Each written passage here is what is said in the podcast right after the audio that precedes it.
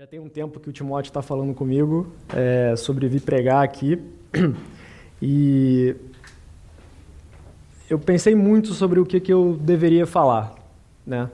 E por que, que eu estou falando sobre deveria falar? Porque, na verdade, não é o que eu quero falar, mas eu acredito que Deus tem uma mensagem pessoal, intransferível, para colocar no coração de cada um de vocês aqui hoje. Tá? E Ele está me usando, se Deus quiser, para fazer isso. E eu pensei um pouco e eu cheguei um pouco nesse tema, andando em aliança. E a gente vai falar sobre Abraão. Eu não combinei com a Rene, não sabia que ela ia falar sobre isso na hora da generosidade. É, mas Deus sabia.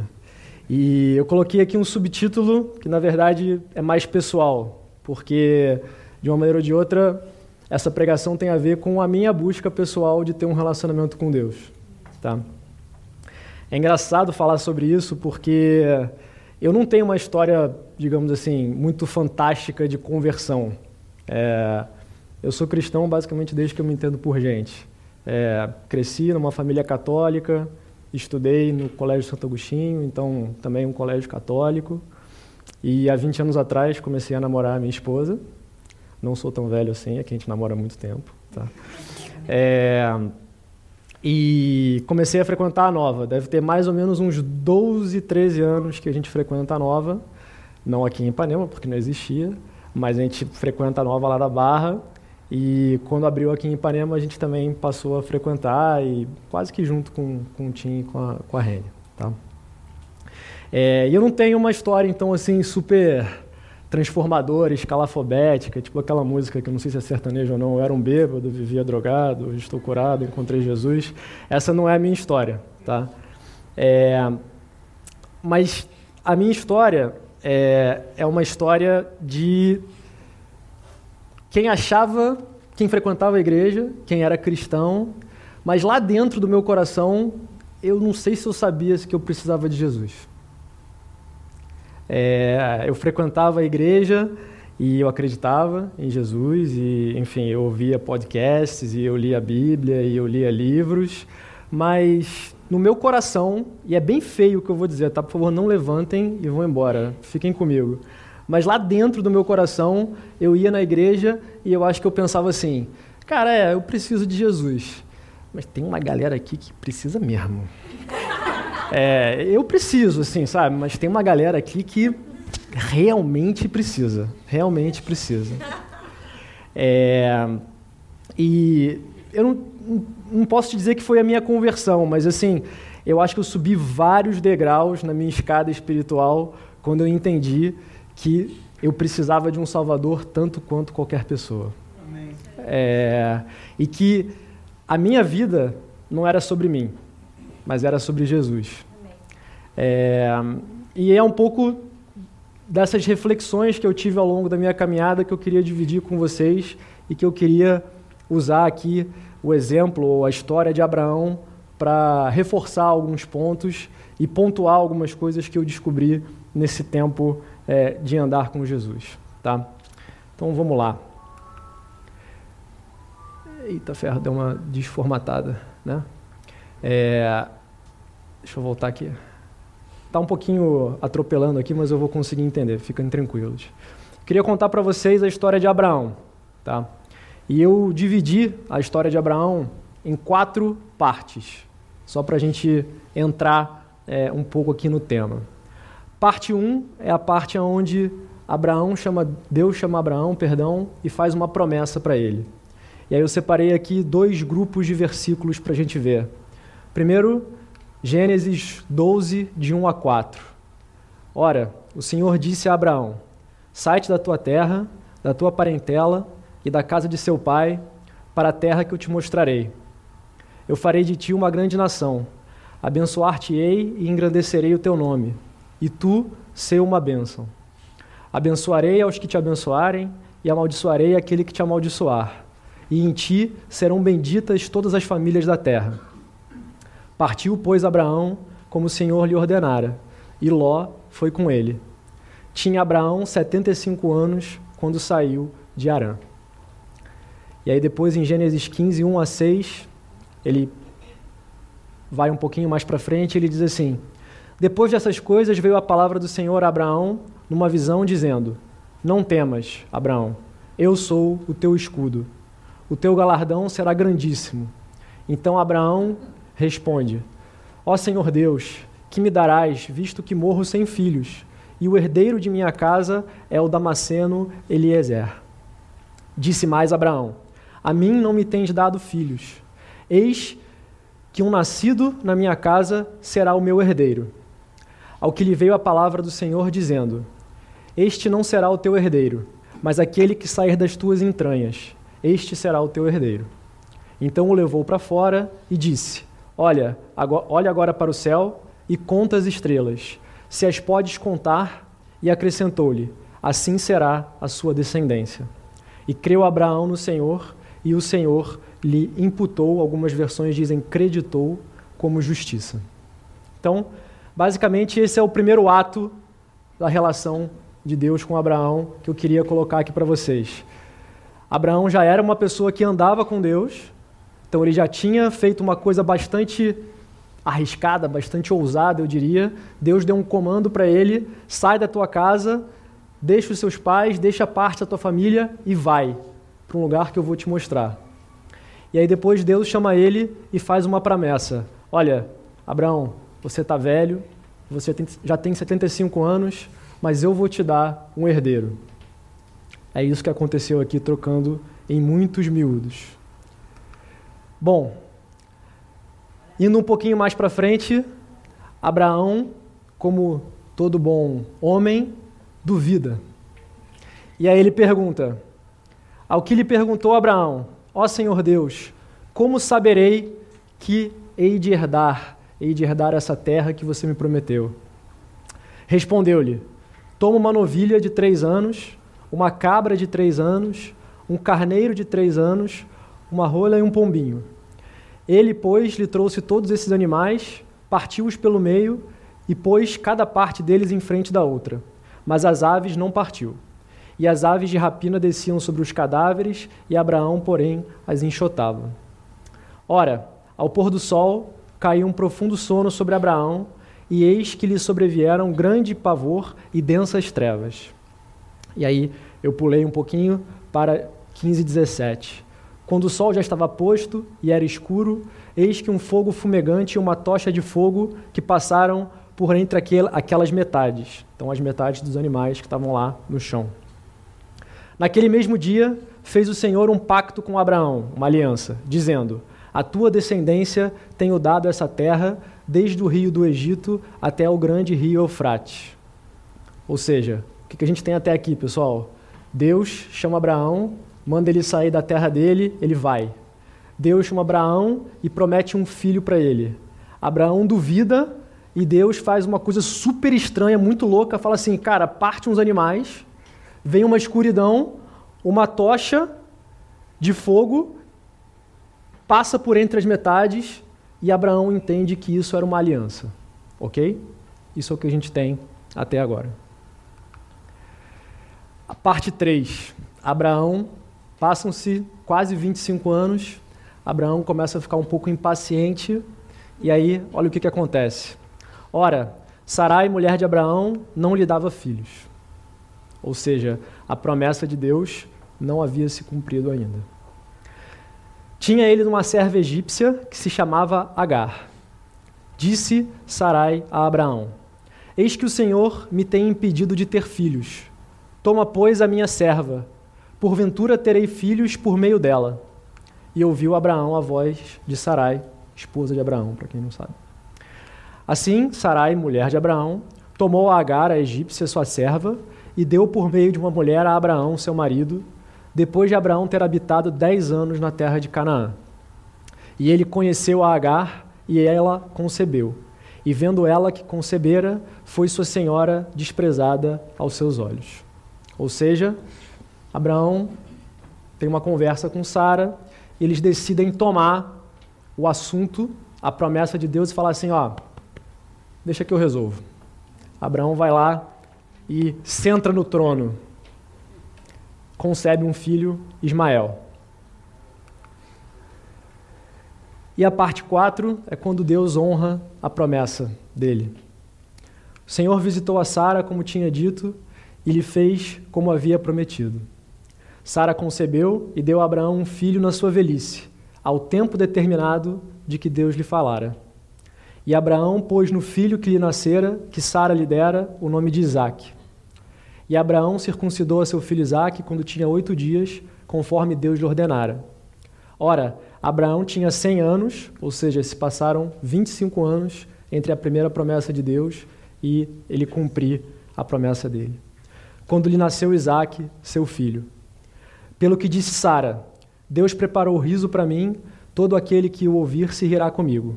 E acrescentou: Quem diria a Abraão que Sara havia de aumentar filhos? No entanto, lhe dei um filho na sua velhice. Cresceu o menino e foi desmamado. E Abraão, Abraão fez um grande banquete no dia em que Isaac foi desmamado. Bom, isso é o que eu queria ler com vocês sobre a vida de Abraão.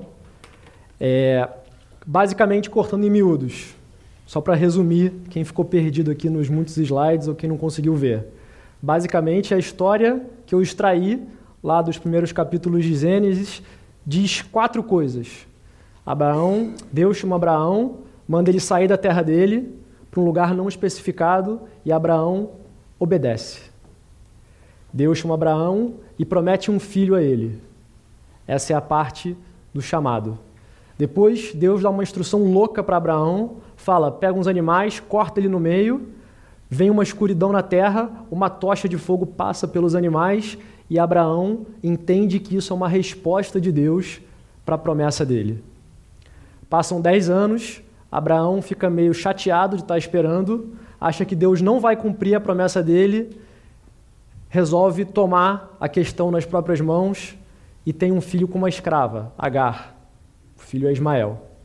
E 25 anos depois, quando Abraão já tinha 100 anos, Deus cumpre a promessa e dá um filho a ele e a Sara. Estão comigo, pessoal? Sim. Amém. Paguei umas pessoas para dizer amém no meio da, da pregação, para fazer assim uma. dar uma onda positiva na, no que eu estou falando. Bom, é, o que eu queria comentar, eu queria basicamente ressaltar três coisas, pessoal, em relação a isso. Tá? Primeiro, Abraão protegeu de Deus um aspecto da vida dele. É engraçado esse lance que eu estava falando da minha vida, né? Vou momento confessional. É, eu falei para vocês que eu não sabia se no meu coração se eu achava que eu precisava de Deus, né? É, uma das coisas, eu sempre fui um aluno CDF, pessoal. Isso é uma, uma coisa que eu tenho que confessar para vocês. Apesar disso, minha esposa me quis. É, mas eu tinha um lance que era uma coisa intelectual sabe? De gostar, de pensar, de conversar, etc. E eu estudei num bom colégio, depois eu fui fazer o FRJ, uma boa faculdade, depois eu fiz mestrado, depois eu fiz doutorado. E eu percebi que era engraçado, sabe? Porque eu estava melhorando nesse aspecto, então eu estava ficando mais capaz intelectualmente, mas por outro lado eu sentia que estava piorando, que eu estava mais inseguro, que eu estava menos preparado para conseguir responder aos desafios que a vida me colocava nesse aspecto. E eu percebi que eu estava protegendo essa parte da minha vida de Deus. Ou seja, eu estava dizendo para ele assim: olha só, cara, tudo bem, na minha saúde, obrigado Deus, você é uma bênção, eu confio minha saúde a Ti. Obrigado, Deus, pô, no meu dinheiro também eu confio a Ti, na minha família. Agora, naquelas questões que envolvem o meu intelecto, tá tranquilo. Deixa que eu resolvo. E eu aprendi que essa questão, ela é muito relevante. Sabe por quê? Porque eu acho que a gente cresce às vezes pensando que a questão de Deus é só a gente evitar o mal. Ah, não, tem coisas que não pode fazer. E é verdade, isso também tem a ver com ter um relacionamento com Deus. É, mas muitas vezes também tem a ver com não ter um desejo desordenado pelas coisas boas. Não pegar as coisas boas que Deus coloca na nossa vida e usar como estratégias para ter uma vida sem Deus. Deixa eu repetir para vocês que essa parte é super importante. Deus coloca coisas muito boas na nossa vida. Alguns de vocês são muito bonitos, não é meu caso. Outros de vocês são muito inteligentes. Outros de vocês têm uma carreira muito boa. Outros de vocês têm uma família muito boa. Muitos de vocês têm várias dessas coisas. Mas a gente tem uma tentação na nossa carne de pegar essas coisas e usar como uma estratégia para não precisar de Deus. É, deixa eu te dar algumas dicas para você pensar se é isso que você está fazendo na sua vida. Normalmente, quando a gente faz isso, a gente tem essa sensação de que a vida está melhorando e piorando ao mesmo tempo. Então, eu estou ficando melhor naquilo que Deus me deu, eu estou usufruindo mais de uma graça de Deus, mas está ficando pior porque eu estou mais inseguro, porque eu estou tendo mais dificuldade de sustentar isso. Isso é um sintoma de que você está colocando uma coisa boa que Deus te deu no centro da tua vida. Outra coisa, normalmente, quando a gente tem um desejo muito desordenado por uma coisa boa, a gente enxerga e vê o mundo através disso. Se você é muito inteligente, você passa a ver o mundo sobre pessoas inteligentes e pessoas não tão inteligentes. Se você é muito bonito, você passa a dividir o mundo entre pessoas bonitas e pessoas não tão bonitas.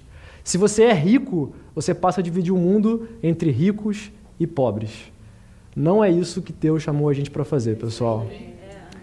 É, talvez o exemplo mais escandaloso disso seja o Michael Phelps. Todo mundo conhece o Michael Phelps? Cara, o cara é um monstro. Ele em três Olimpíadas ele ganhou tudo, tudo, literalmente tudo. E o espaço entre Olimpíadas é desastroso na vida deles. Por quê? Porque ele tentava segurar, sustentar na força dele algo que Deus tinha dado bom para ele, o talento dele. Mas quando ele não tinha como usar aquilo, ele não era ninguém, ou ele não se achava ninguém. É... Então, por que, que eu estou falando isso, pessoal? O que, que tem a ver com Abraão, né? Daniel, você viajou na maionese agora. Abraão usou uma coisa boa que Deus tinha dado na vida dele. Ele tinha uma escrava. Se você tinha uma escrava nessa época, pessoal, você tinha um certo nível social. Isso era uma graça, alguém que ajudava a família dele. E ele usou essa coisa boa para dizer assim: olha, eu vou sentar no trono dessa história aí. Deus, obrigado. Não precisa. Eu continuo. Reparem, Abraão foi o cara que saiu da terra dele, largou os pais dele, largou parte da família dele. Ele estava andando com Deus. Mas ele chegou e falou assim: Ó, essa parte aqui, obrigado, Deus, não precisa. E deixa eu te dar uma notícia: só tem um trono no universo. Ou você senta, ou Deus senta. Não tem terceira alternativa. Então, a primeira parte de ter um relacionamento com Deus, que Deus me ensinou de maneira bem dura, é não proteja de Deus nenhum aspecto da sua vida. É mais fácil, pessoal, é mais prazeroso. Deus já conquistou tudo para a gente. Para que, que a gente quer se colocar no trono? Uau. Não precisa. E deixa eu te falar uma coisa. É, já pararam para pensar que o pecado de Adão foi esse?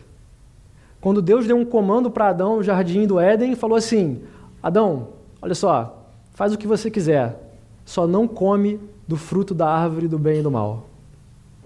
Em nenhum momento lá em Gênesis, eu desafio vocês, eu estimulo vocês a voltar lá e ler, diz que o fruto era mal. Em nenhum momento diz que o fruto era mal. Simplesmente disse: olha, cara, não come disso. E no momento que Adão decidiu comer, ele colocou algo na frente do relacionamento dele com Deus. Ele disse assim: Ó, beleza, tem alguma coisa aí, deixa eu ver o que, é isso. E ele começou a perseguir isso mais do que a companhia com Deus. E, num certo senso, a Bíblia é toda sobre isso. Por quê? Porque Deus tinha uma questão específica com os fariseus. Quando Jesus vem, ele tem uma questão super específica com os fariseus. E quem são os fariseus? São pessoas religiosas que eram super éticos, super, enfim, bons, digamos assim, cumpriam a, a, a lei, mas Deus olha para eles, Jesus olha para eles e fala assim: Olha, vocês estão colocando a autojustificação de vocês na frente de um relacionamento comigo. Então, não tem como a gente andar com Deus se, em certos aspectos da nossa vida, a gente está protegendo o nosso coração dele. Deus reina sobre todas as coisas na nossa vida. Não só algumas, não só aquelas que a gente não é bom, não só aquelas que a gente não tem talento, mas sobre todas as coisas. Isso é super importante, pessoal. E só falar mais uma coisa. É, num certo aspecto, tem várias coisas que Deus ensina para gente que são sobre isso. Momento da generosidade. Eu tenho no meu coração que não é só sobre isso, mas é também sobre dizer assim: olha, sabe dinheiro? essa coisa aí que todo mundo tem uma tendência de achar que se garante ou de achar que é o seu esforço que traz o dinheiro para sua casa, me deixa reinar sobre isso aí. Vem aqui, dizima para mim. Amém. Deixa eu sentar sobre o trono desse aspecto. Amém. Sabe aquela coisa da oração? Eu vou pedir e Deus vai me atender? Ora em línguas. Deixa eu escolher o que eu vou te dar. Você não sabe o que você precisa, eu sei o que você precisa. Então, tem muito a ver também com não proteger nenhum aspecto da nossa vida de Deus. Esse é o primeiro ponto que eu queria falar com vocês. O segundo ponto é que a gente tem uma herança, pessoal. E essa herança tem bênçãos para hoje. Amém. Não é só para quando a gente morrer, não é só lá na frente, mas ela tem bênçãos hoje. Amém. Hoje a gente tem bênçãos na nossa herança, tá? Ou seja, Abraão conseguiu uma bênção dele em vida. Deus deu para ele um filho com 100 anos. É isso que eu quis dizer com hoje. É para essa vida que a gente tem bênçãos, pessoal. E uma coisa que é interessante é que Abraão é o pai da fé, né? Mas Abraão não é perfeito. Abraão foi lá, como a gente viu no ato 3, aqui que eu destaquei para vocês, e ele quis resolver a situação, certo? E deitou-se com uma escrava e teve um filho. Mas se tem uma coisa que Abraão fez de maneira consistente na vida dele, foi escutar a Deus.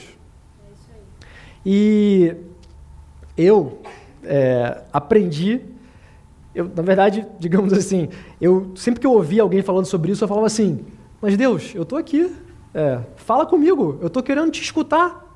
Você que não está falando. Eu estou aqui parado, vamos lá, é, é, eu não tenho nenhum lugar para ir. Fala comigo.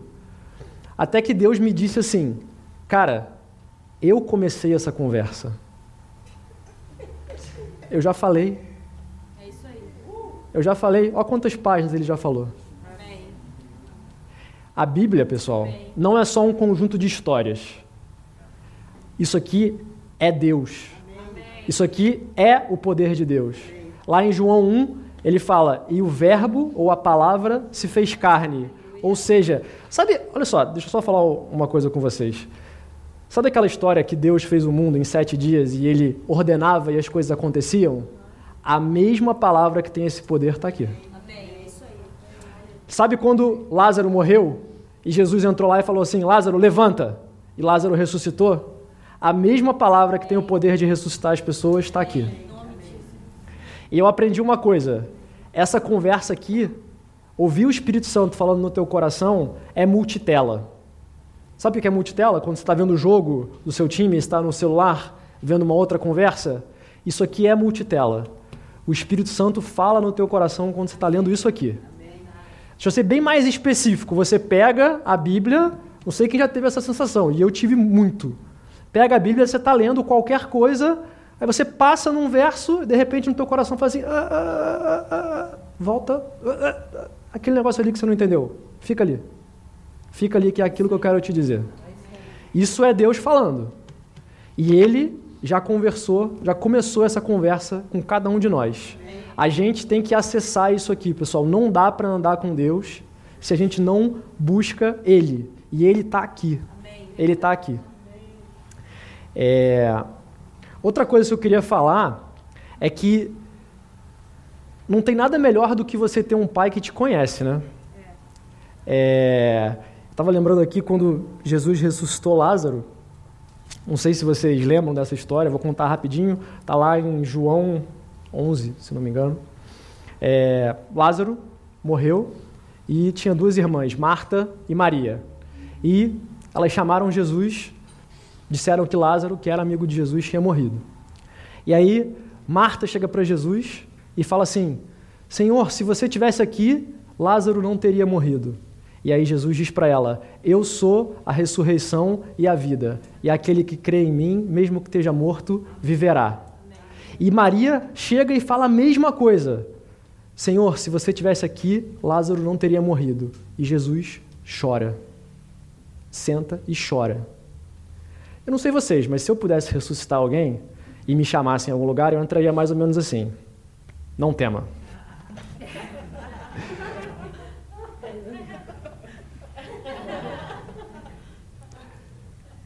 Jesus não. Jesus chorou. E repara, eu acho tão lindo essas duas partes da resposta de Deus, porque ele mostra que num momento, por um lado, ele é perfeito. Ele é senhor sobre a situação. Então, ele vê qualquer tipo de fé e ele fala assim: "Olha só, eu sou Deus". E depois ele vai lá e ele senta e chora. A palavra que você vai encontrar aqui é uma palavra que te conhece desse tanto. É uma palavra que senta e chora junto com você. É uma palavra que te conhece e te entende nesse nível.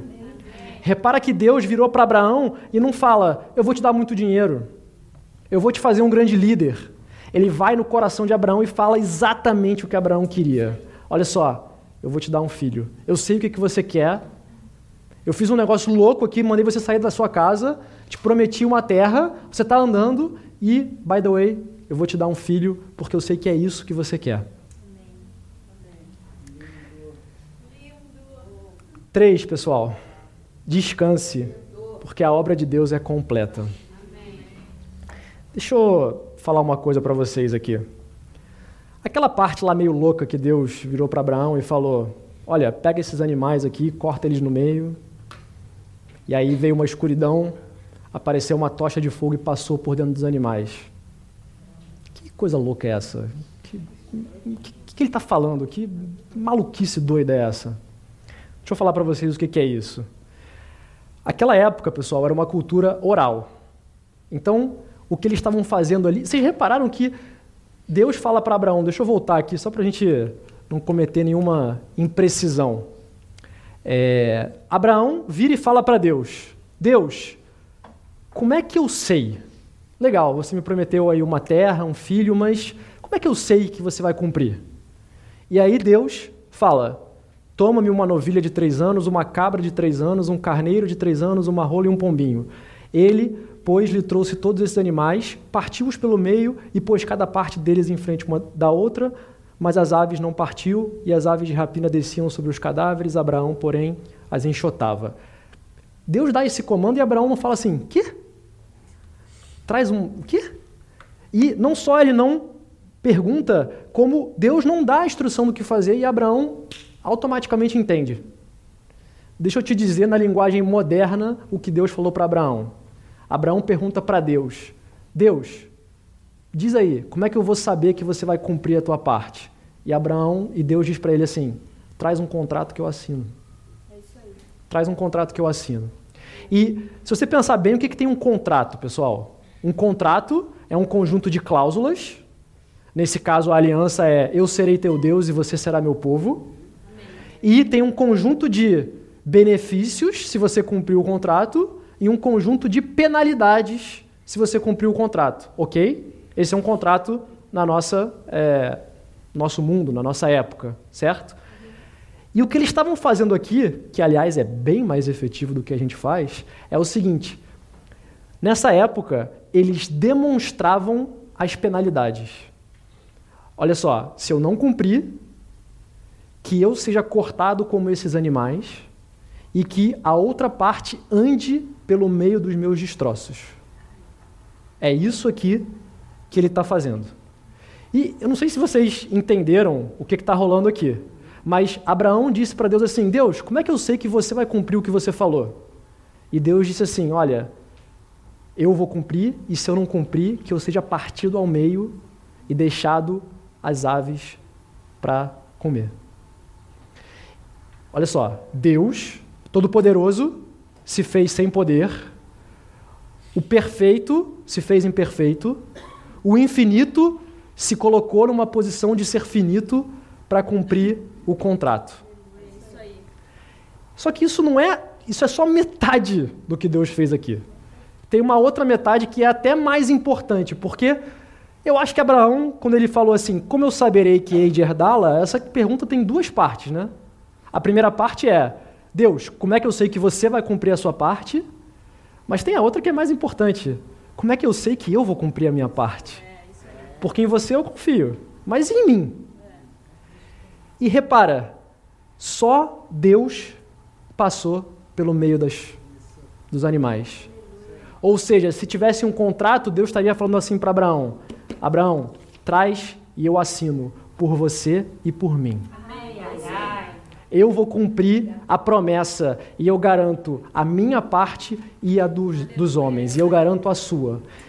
E é claro, gente, que isso aqui aponta para Jesus. Porque milhares de anos depois, a escuridão voltou de novo na terra. E Deus desceu e foi partido ao meio. Para quê? Para que ele pudesse descer ao inferno, pegar as chaves do inferno e estar tá sentado até hoje à direita de Deus Pai. Um homem sentado no trono do universo. E pessoal, na Bíblia diz o seguinte: que tudo foi feito por Jesus e para Jesus. Deixa eu te falar uma coisa a história não é cíclica, ela não dá voltas. Ela não é simplesmente coisas que acontecem. Elas apontam para Cristo, pessoal. E deixa eu te falar o seguinte: a nossa herança eterna é que Cristo vai voltar.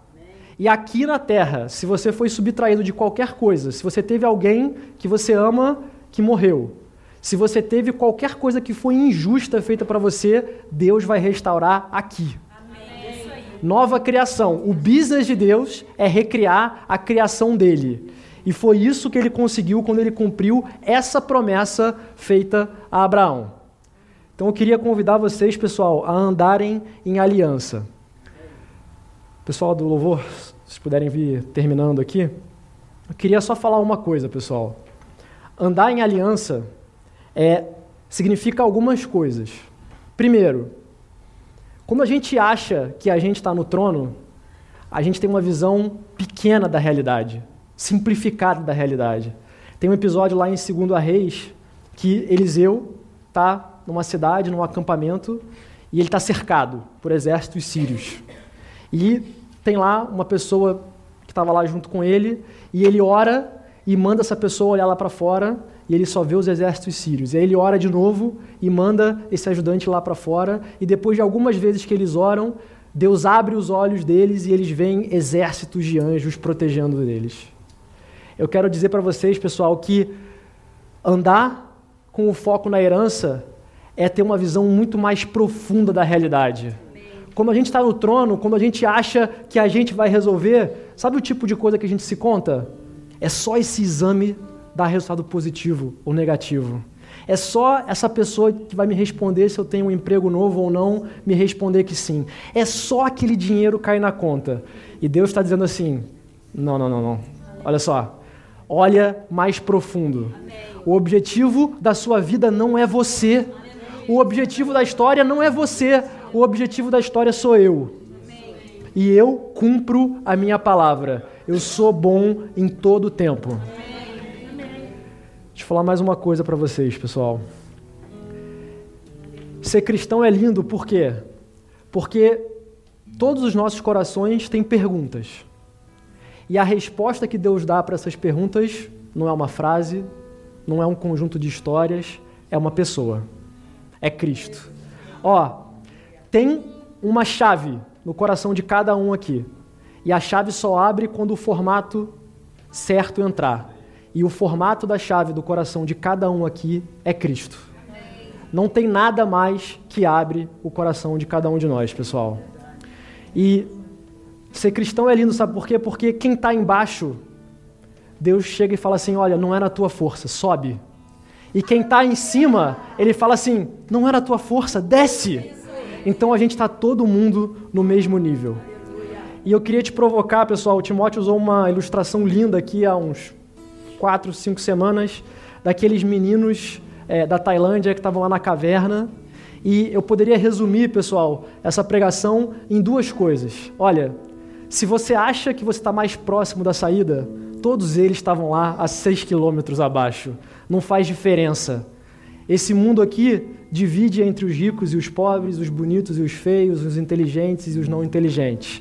Mas para Deus está todo mundo precisando igualmente de um Salvador. E a promessa de Deus não é só que você vai ser salvo hoje, mas que ele vai descer, ele vai arrebentar a caverna e ele vai reconstruir um jardim nesse mundo. Então, se você quer viver sobre a sua herança, pessoal, vive. E o meu conselho, não tira mais foto porque tudo que é caro ao seu coração vai ser restaurado. Então você não precisa se apegar a nada, porque tudo que Deus coloca de bom nessa vida vai ser restaurado e vai ser perfeito aqui na terra, pessoal. Queria pedir para vocês levantarem, vamos orar.